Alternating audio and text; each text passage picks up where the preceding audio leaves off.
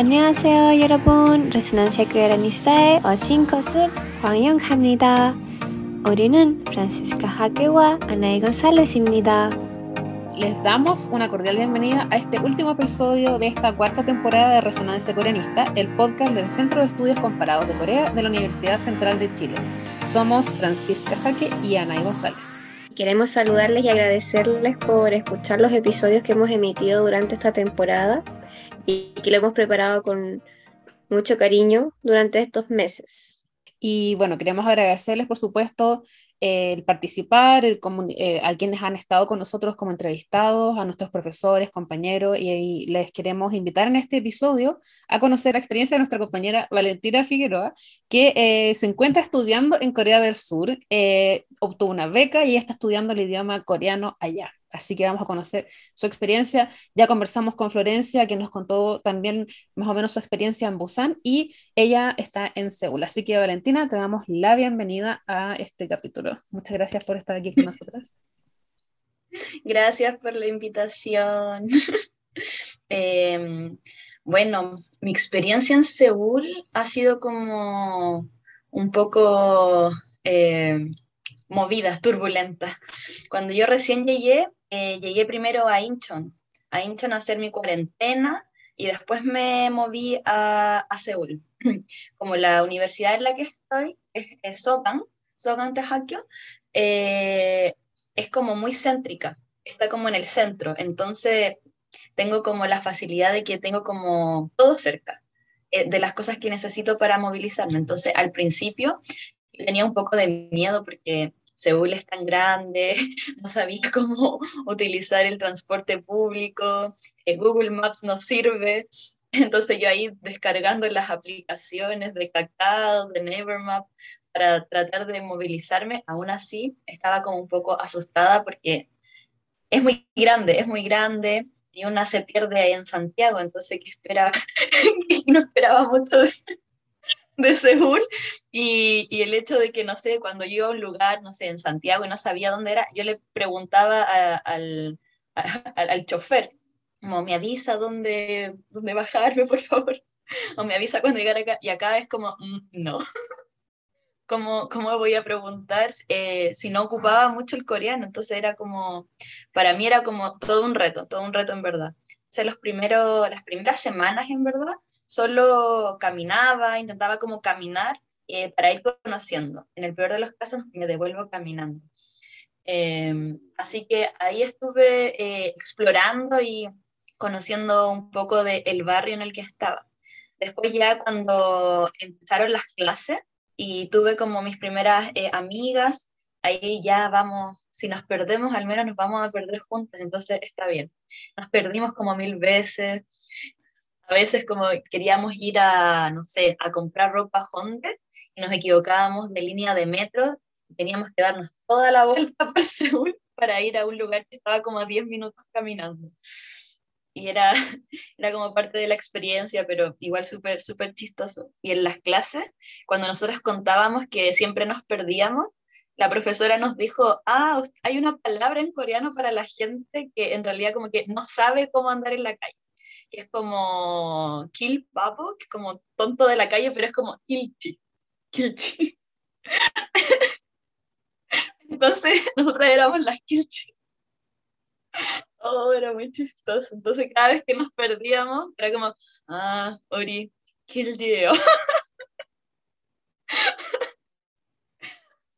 uh, Entonces como que pasaron como muchas cosas y, y, en general como tener como esta experiencia de estar en esta ciudad tan grande es también un reto para atreverse a perderse, a entrar como a restaurante y ya utilizar el coreano como primitivo que, que manejaba, que, que sigo manejando. Entonces eh, ha sido igual un reto, ha sido un reto siendo que eh, por venir saliendo de la pandemia igual como recién estábamos en Santiago como saliendo más, entonces llegar y como atreverse de esa manera para mí igual fue como, fue como un reto, pero, pero he tenido suerte, así que ha sido como interesante. Qué genial, vale. Oye, y me gustaría también eh, si nos puedes contar eh, qué, qué beca te ganaste, cómo fue el proceso de postulación, cómo lo hiciste, cómo fue tu experiencia postulando. ¿Nos podrías contar un poquito? Claro. Eh, bueno, todo partió el año pasado cuando del magíster dieron el anuncio de que estaba abierto el proceso, se iba a abrir el proceso de postulación para las becas de idioma coreano eh, de la Korea Foundation. Entonces la universidad eh, podía brindar como cartas de recomendación que se necesitaban para el proceso de, postulación.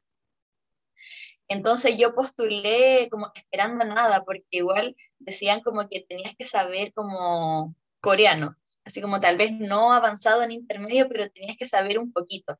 Nosotros estábamos como en coreano 1. Literal estábamos aprendiendo el hangul. Entonces yo dije, oh, ya, qué patúa, pero fue como, ya, hagámoslo, hagámoslo. Entonces postulé y misteriosamente quedé para la carta de recomendación. Después venía como el proceso de hacer la aplicación, escribir como eh, por qué querías ir, cómo te acercaste a Corea, por qué te interesa Corea, eh, por qué estudiar coreano es necesario para tus proyectos eh, académicos, eh, recolectar como los papeles de las universidades. Y todo eso fue como lo más engorroso en, en, verdad. Yo no sabía muy bien qué tipo de, de, de escritura o qué tipo de eh, texto sería el más adecuado para el perfil que ellos querían, porque no había un perfil específico. Entonces empezamos como a preguntar con, con Florencia, así como, eh, buscar quién se había ganado la beca, pero nadie en Chile se había ganado la beca antes, entonces no teníamos como a quién preguntarle específicamente por, oye, ¿qué escribiste en él? ¿Por qué quieres ir? Después le pedimos ayudas al profe Zumbe y él como que nos, nos dio, pero también nos dijo, eh, traten como de hacer lo que ustedes quieran escribir, porque no se sabe, no se sabe en verdad cuál es el perfil específico. Entonces, eh, escribe lo que tú sientas que, que quieres escribir. Así que yo me tiré nomás y, y escribí como mi, mi, cosa media literaria, media ahí como artística y qué sé yo.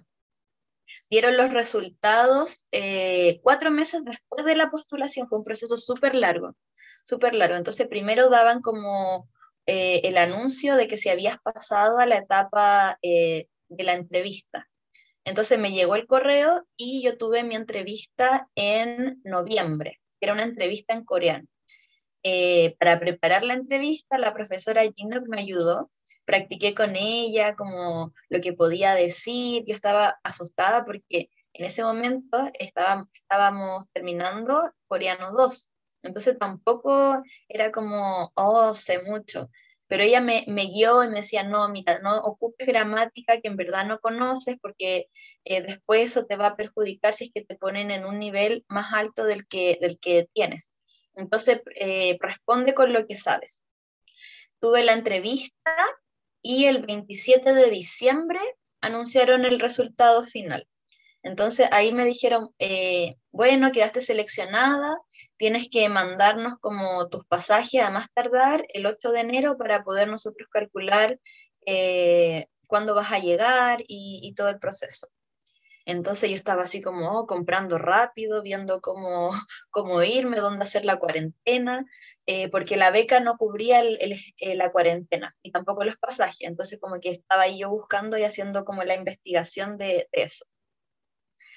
Bueno, yo llegué, eh, me fui a mi lugar de, cuarentena, hice ahí la cuarentena y en el proceso como de estar llegando se cambiaron eh, los días. Eran, al principio eran 14 días, después cambiaron a 10 días y cuando yo llegué cambiaron a 7 días. Entonces tuve como 10 días en, en pero de cuarentena hice 7. Y igual tuve suerte porque la, la, persona que era como el dueño del departamento en el que yo estaba me ayudó N, me, me mandaba los taxis para yo ir a hacerme los PCR eh, y fue súper fue súper amable.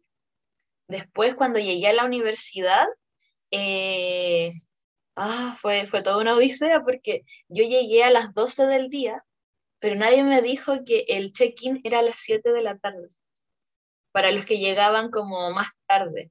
Entonces tuve que esperar todas esas horas en la universidad con, con las maletas, pero Em, pero bueno, cuando llegó la hora de entrar, yo entré y ya iba a mostrar mi PCR y todos los exámenes que me habían pedido antes, que era como el examen de tuberculosis, el PCR y bueno, esos eran como los más importantes. Entonces ya yo muestro mi PCR y me dicen como, no, mira, no nos sirve. Y así como, ¿cómo que no les sirve? Dicen, no, porque necesitaba estar timbrado por el hospital y yo no traía el papel timbrado. Entonces me dijeron, mira, no te podemos recibir porque necesitas tener como el timbre del hospital. Y yo, ¿qué voy a hacer? Eran las siete y media de la tarde y yo, ¿dónde me voy? La cosa es que ya yo empiezo a buscar y estaban en casi todos los hospitales donde estaban haciendo PCR, cerraban a las 8 de la noche. En eso llega una niña y tiene el mismo problema que yo. Entonces yo le digo, vamos juntas. Y ella no hablaba inglés. Ella no hablaba inglés, hablaba solo en coreano. Entonces yo, ay, ya. Entonces salimos a buscar, ella tenía dos amigos que la estaban ayudando. Entonces yo digo, ya, mira, busquemos, busquemos, empezamos a buscar y los, y los amigos de ella encontraron un hospital, quedaba como súper lejos de donde estábamos y cerraban a las eh, ocho y media. En ese momento ya eran como diez para las ocho. Entonces yo dije, ya, vamos y tomemos un taxi y, y de ahí vemos qué onda. Nos fuimos en el taxi y los amigos les decían al conductor, pali, pali, chuseo, como explicándole la situación. Y llegamos al hospital y estaban cerrando, estaban cerrando y el conductor del taxi empieza como a gritarle al, al portero, como, ah, necesitamos entrar, ellas son extranjeras, ¿cómo no las van a dejar entrar? Y yo así como, ¿qué está pasando? y el conductor del taxi como retando al portero porque no nos dejaba entrar. Y después el portero dice, ya, ya, que pasen, pasen y, vean ustedes si alcanzan o no. Nos bajamos, corrimos, corrimos para hacernos el PCR y, y alcanzamos a hacerlo. Después hice la fila para que me timbraran el papelito y yo, esto era. Entonces ya después nos devolvimos en el taxi, presentamos el documento, dijeron, ah, ya, muy bien, ahora sí. Entonces después yo tenía que presentar mi papel de, tuberculosis. Como en Chile no había eh, el examen cutáneo de tuberculosis, yo me hice un examen de sangre. Y eh, mostré el papelito y me decían, ah, ya no, pero está bien, si es de tuberculosis la cuestión. Ah, pero te lo hiciste el 25 de enero y la fecha máxima para aceptarlo era el 29 de enero no nos sirve tu papel. Y yo me... Es como, ¿en serio? Y me dijeron, sí, pucha, no nos sirve, no te podemos dejar entrar sin ese papel. Y yo como, ¿cómo? ¿Qué hago ahora? Eran, en ese momento eran como las nueve y cuarto de la noche. Y yo así como, ¿dónde me voy entonces? ¿Y dónde voy a dormir? Y yo así como, ay, ¿cómo lo voy a hacer? Así como ya poniendo ahí mi cara de gato check. Y la niña me dijo, ya, mira, te vamos a dejar entrar, pero tú mañana tienes que ir al tiro al hospital y hacerte el examen de nuevo y traernos el papel. Y yo, ya, déjenme entrar, solo, solo déjenme entrar y, y, y, mañana a primera hora voy. Entonces ya me dejaron entrar, yo estaba así como muerta, muerta al día siguiente, me levanté temprano y fui al hospital más cerca a hacerme el, examen, eh, el examen que me pedían, que al final podía ser solamente una radiografía de tórax. Como que con una radiografía de tórax bastaba. Y yo en Chile buscando exámenes de sangre, que no sé qué, en qué clínica se hacía, dónde... Oh, y al final era una radiografía de tórax. Pero bueno, eh, entregué el papel y, y, ahí como que empezó todo y dije, ya, ahora, ahora sí. Entonces ya eh, voy a comer a un lugar y yo decía como, no, si yo en Santiago, yo como comida coreana picante, igual como que aguanto, yo puedo. Entonces yo pedí un doenjanjjigae porque en mi memoria doenjanjjigae no es tan picante no es tan picante porque no es como kimchi jjigae, no, no, no, no es como, no es rojo. Entonces, eh, yo pedí doenjang y yo lloraba mientras comía porque era tan picante. Era tan picante. Yo decía, ¿qué es esto? ¿Qué es esto? Entonces ya yo terminé mi comida, menos mal no me enfermé de la guatita. Después fui al café. Eh, yo quería pedir en inglés, pero me hablaban en coreano en el café. Y yo así como, ay, ya, después me preguntaban como, ya, ¿qué va a querer? ¿Le agrega esto? ¿Helado caliente? Y yo, ah. me preguntaban todo en coreano y yo, ¿por qué, ¿por qué que yo hablo coreano? Entonces, eh, ya logré comprar mi, mi tecito y llegué así como, como súper cansada mentalmente por todo lo que había pasado. Y era como, ya, estás, estás en Seúl, estás en Corea, como esto, esto se va, eh, es como, fue como la bienvenida, así como la bienvenida eh, en terreno, así como estás acá. Entonces fue, por un lado, en el momento fue bien terrible todo, pero ya después recordándolo, yo me mato de la risa diciendo cómo, eh, cómo me pasa esto, así como seré yo, Señor, estas cosas me pasarán solo a mí. Eh, pero igual parte de la aventura y, y, al final ahora son como experiencias súper divertidas, el hecho de perderse a cada rato, tomar el, el metro equivocado, darse cuenta en el metro que te fuiste para el otro lado y la gente en el metro mirándote como, ¿qué le pasa a esta niña? Eh, preguntando en la calle indicaciones, eh, tal vez como con miedo de entender la mitad de lo que te van a decir, pero aún así como queriendo preguntar porque de lo perdida que está y al final como tenéis que recurrir igual a la gente. Y yo igual he tenido suerte de que la gente acá siempre me ha ayudado, como siempre ha tenido buena disposición a, ayudarme. Entonces a veces como si no sé dónde está algo, pregunto y me dicen. Eh, cuando recién llegué no sabía dónde estaba como el lugar de donde iba a ser mi cuarentena y le pregunté a un señor y el señor me llevó a la puerta del lugar donde yo tenía que entrar para hacer mi cuarentena. Eh, también los taxistas, al principio solo tomaba taxi porque tenía miedo de perderme y los taxistas siempre me intentaban hablar, como que me hablaban en una mezcla de inglés con coreano, me preguntaban cosas, y yo, ¿cómo, cómo le respondo? Eran súper simpáticos, uno, uno me decía, ah, Chile, Chile es un país largo, ¿verdad? Y yo, sí, sí. Y me decía, ah, que... Y me hablaba como de cosas que él sabía de Chile, que era como que era un país largo y que había vino ahí. Y me decía, oye, ¿usted toma vino? Y yo, sí, sí. Me dice, oh, pero tenga cuidado.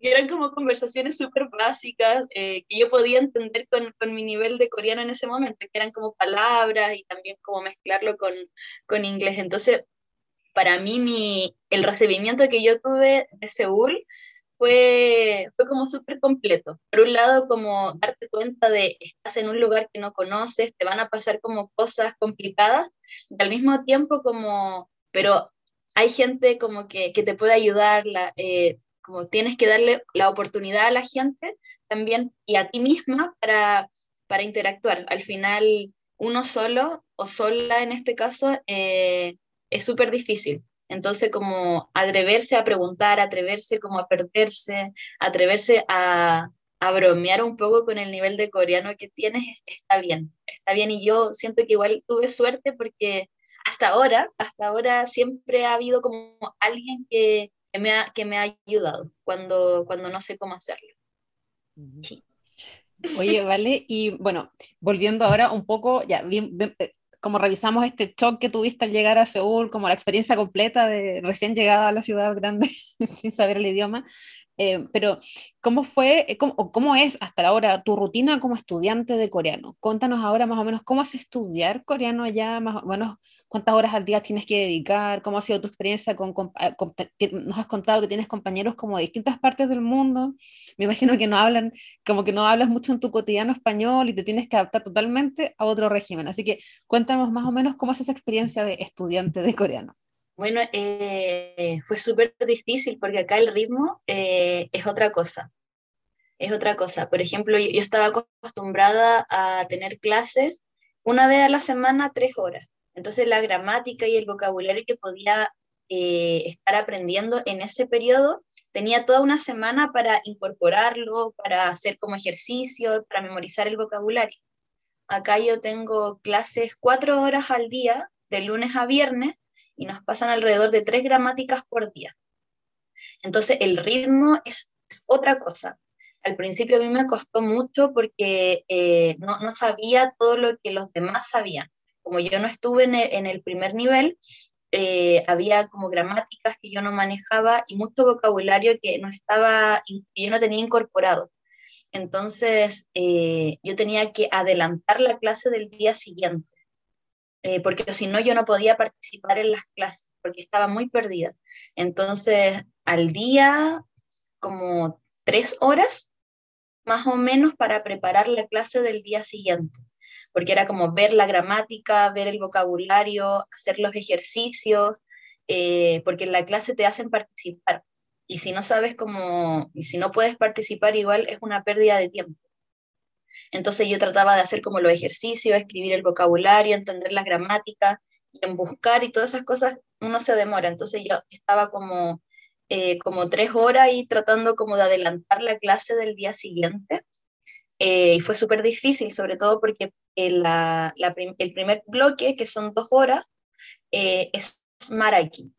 Entonces, solo, solo Maragui, solo Maragui, y, y, era complicado porque yo nunca había utilizado tanto eh, el idioma coreano como para hablar, como para expresar ideas, para crear conversaciones, siempre había tenido como una pauta o un diálogo pautado al que yo tenía que seguir o tal vez replicar la información ahí, pero acá era como, hable de, de su vida, hable de su experiencia, hable de cuando llegó a Corea, entonces era como buscar eh, vocabulario, buscar como oraciones, crearlo como todo y era, era para mí fue súper difícil, para mí fue súper difícil, pero siento que me ayudó bastante a, a, soltarme un poquito más, a decir como ya, bueno, estoy aprendiendo, eh, voy a cometer errores, eh, pero lo importante es como tratar de, tratar de hablar.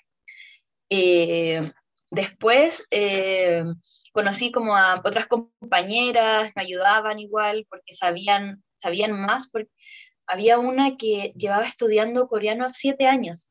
Entonces ella como que era muy seca, muy seca, y yo le preguntaba, mira, es así, así, eh, parum es así, como la, pronunciación.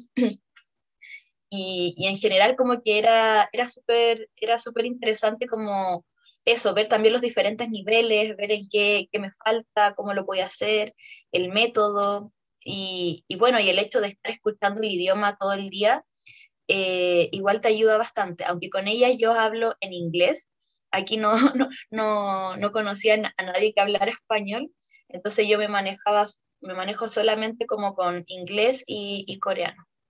Así que eso igual ha sido como algo, algo nuevo, algo nuevo, como el, el tema de, de dejar un poquito de lado tu, lengua materna para tu día a día.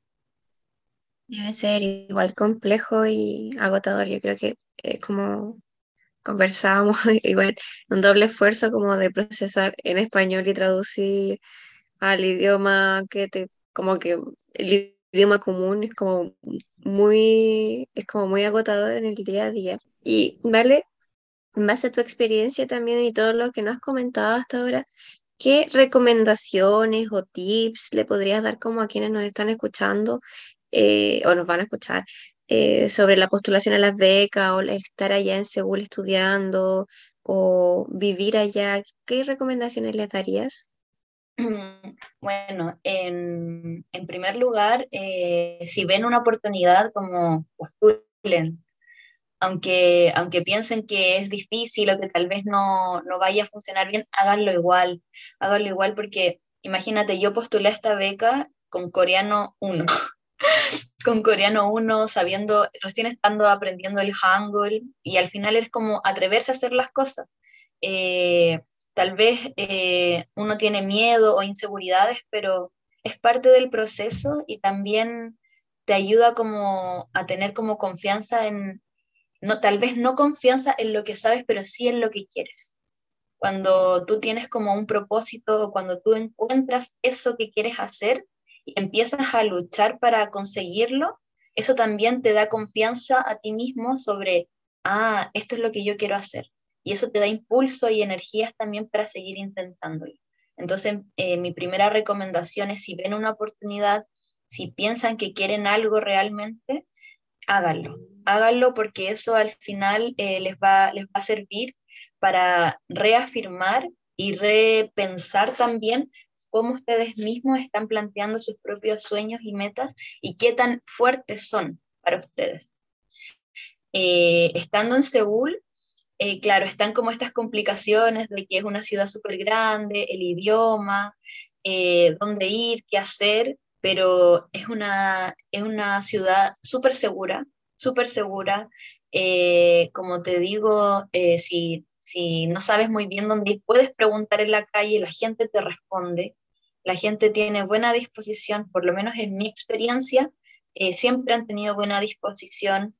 Eh, cuando tal vez no sabes, si no sabes utilizar mucho el idioma o si no tienes como, como mucha sapiencia al respecto, eh, se puede utilizar el inglés también. La gente como de una u otra manera te va a ayudar en inglés, aunque sea como con el celular. entonces, la, la recomendación sería atreverse, eh, obviamente pensando siempre en que tú eres la persona que está llegando a una nueva cultura, entonces no, no hay que asumir tampoco de que, oye, eh, Seúl se va a adaptar a mí. Tú eres la persona que se tiene que adaptar a Seúl porque tú estás llegando. Entonces también tener eso muy presente. A veces la gente como que tiene como estos choques culturales muy fuertes o se siente como enajenado del lugar porque piensa que el lugar se tiene que adaptar a ello y no es así. Hay que tener muy presente eso. Tú eres la persona que quiere llegar acá, tú eres la persona que está eh, experimentando esto como algo nuevo. La gente acá tiene su rutina, la, la ciudad funciona de esta manera. Y el esfuerzo que uno tiene que hacer es tratar como de acoplarse un poco a, por lo menos a esas reglas estándares de la sociedad, como no hacer ruido en el metro, eh, no sé, ocupar bien la mascarilla eh, y cosas, cosas muy básicas, pero que a veces a la gente se le olvida y después dice, oh, pero ¿por qué me están restringiendo de esta manera? Eh, como tener eso también bien claro, porque la, la, diferencia de las culturas se ve como en las cosas más pequeñas, y es en esas cosas pequeñas en las que uno tiene que estar mentalizado cuál es mi posición acá, cuál es mi rol acá, y en verdad recordar también por qué estoy acá. Y eso también te va a hacer como todo más fácil, como, sí, verdad, yo quiero estar acá, sí, verdad, yo decidí estar acá. Ah, ya, esto no es tan difícil en verdad. Yo, tú no le puedes pedir a alguien que piense como tú si, si ni siquiera en, en lo más cotidiano, en lo más normal que sería tu lengua materna, existen tantas diferencias. Entonces la recomendación es esa, como recordar siempre por qué quieres ir y también eh, pensar en, en, que tú eres la persona que está llegando a un lugar que ya tiene sus reglas eh, funcionando de cierta manera, como para que el choque cultural tal vez o para que esa dimensión desconocida no se les haga tan eh, difícil.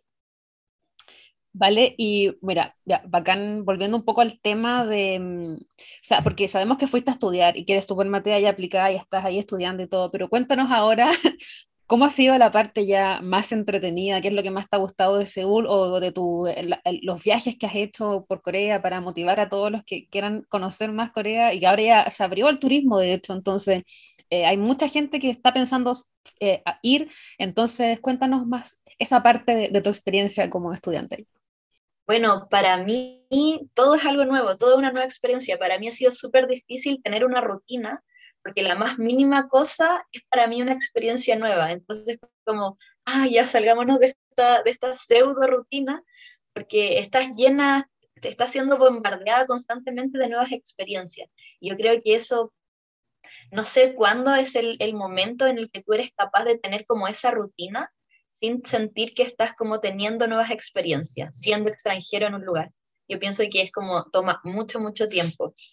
Entonces acá, no sé, ir a un café con temática diferente, bueno, acá hay demasiados cafés donde es como en la ciudad de los cafés, entonces como ir a diferentes cafés temáticos, eh, ha sido súper divertido, eh, conocer como lugares eh, turísticos, y es diferente como verlos como turista y verlo como ya estando viviendo en la ciudad, es como otra experiencia. Y eso también es súper interesante, descubrir como picadas para ir a comer o restaurantes los que quieres probar. eh, no sé, vestir el hanbok, tomarse fotos, ir a los palacios. Eh, ha sido como todo, toda experiencia nueva para mí ha sido como súper especial y súper importante. Eh, mi viaje a Busan, eh, cuando fui a ver a las Flo, eh, hicimos varias cosas, ver la ciudad, escuchar como el Satori de Busan, también era como, oh, súper interesante, oh, qué bacán, qué, qué interesante, como la diferencia, cómo pronuncian, cómo se comunican, incluso la comida, la comida yo la encontraba menos picante en comparación a Seúl, entonces yo estaba muy feliz eh, allá eh, cuando fui a Daejeon también era como otra, otra dinámica en la calle, otra dinámica de las personas, era, era súper interesante ver eso, como otros lugares eh, son tan diferentes de Seúl. ahora, ahora voy a ir a, a Gwangju, quiero ir al museo, como, y ahí también también me han dicho como que es otra dinámica, que la gente también es como diferente. Entonces, ver como todas esas diferentes perspectivas, ver las diferentes experiencias, eh, es súper es súper divertido. Ir como, no sé, lugares en donde se grabaron dramas, y es como, oh, esto pasó acá, y la gente recreando la, la situación, tomando fotos. Acá la gente es súper preparada eh, con respecto a las redes sociales. Por ejemplo, yo cuando era primavera iba caminando por un parque, iban cayendo como los pétalos de los cerezos y la gente como con, con cámaras con, para apoyarlas, con cuestiones como para reflejar la luz, para que sea como la, la foto perfecta, así súper preparado. Y, y, era muy normal, había como mucha gente que andaba muy preparada como sesión de fotos, pero no sé, entre parejas, por ejemplo. Y yo hacía como, oh, y uno ahí con la selfie. Hola. Eh, era, era otra, otra cosa, era, era muy interesante ver también cómo los lugares de la ciudad, muchos lugares de la ciudad están diseñados para que tú vayas y tomes esa foto, y tomes la foto en ese lugar. Eh, también pasa mucho con las parejas, como hay muchos lugares para parejas. Entonces, eh, los puntos específicos turísticos o puntos de las ciudades donde tú puedes tomar fotos eh, son muy comunes en todos lados. Incluso en las otras ciudades a las que yo he ido, están siempre como esos lugares en donde tú vas a tomar la foto. A veces hay gente haciendo cola para tomar esa foto y ahí con todas las cosas. Entonces, la ciudad o el país en general eh, es como muy, es, muy consciente de que la gente quiere venir. Y ahora también con, la apertura, uno ve en la calle cómo se están preparando también para, para el turismo ahora en verano. Eh, se, nota como que hay una preparación eh, en la calle como para recibir a, a más turistas, se nota. Así que eso. Muy buena, muy, muy entretenida tu experiencia, Nos, nos pone muy contenta saber que has tenido estas cosas, has vivido estas cosas tan bonitas estos meses. Eh, tremenda experiencia para tu vida y para tu carrera, para el desarrollo personal y todo. Bueno, como ya para ir cerrando esta entrevista, eh, me gustaría, le preguntamos lo mismo a la Flo. Eh, ¿Qué palabra o cosa nueva? Ya, ya nos dijiste uno, un concepto ese de las personas que se pierden, que era como kilchik, si no me equivoco. Kilchik. Ya, ¿y cómo se, qué otra palabra, otro concepto te ha gustado, te ha marcado así, que hace que tal vez una diferencia cultural o que te haya gustado, que hayas aprendido en Seúl? Mm, qué difícil pregunta. qué difícil pregunta. Eh, tal vez no palabra, pero sí expresión que yo siempre como que suelo escuchar en la calle, como cuando pasa algo, eh, como, ah, chincha, como que esa palabra la ocupan mucho, así como chincha, chincha, así como las diferentes como connotaciones que se le da. No sé, a veces una niña está en la calle y se le cayeron las cosas y dice, ah, chincha, y todo así como, oh, ¿qué pasó? Y las personas, oh, chincha, chincha.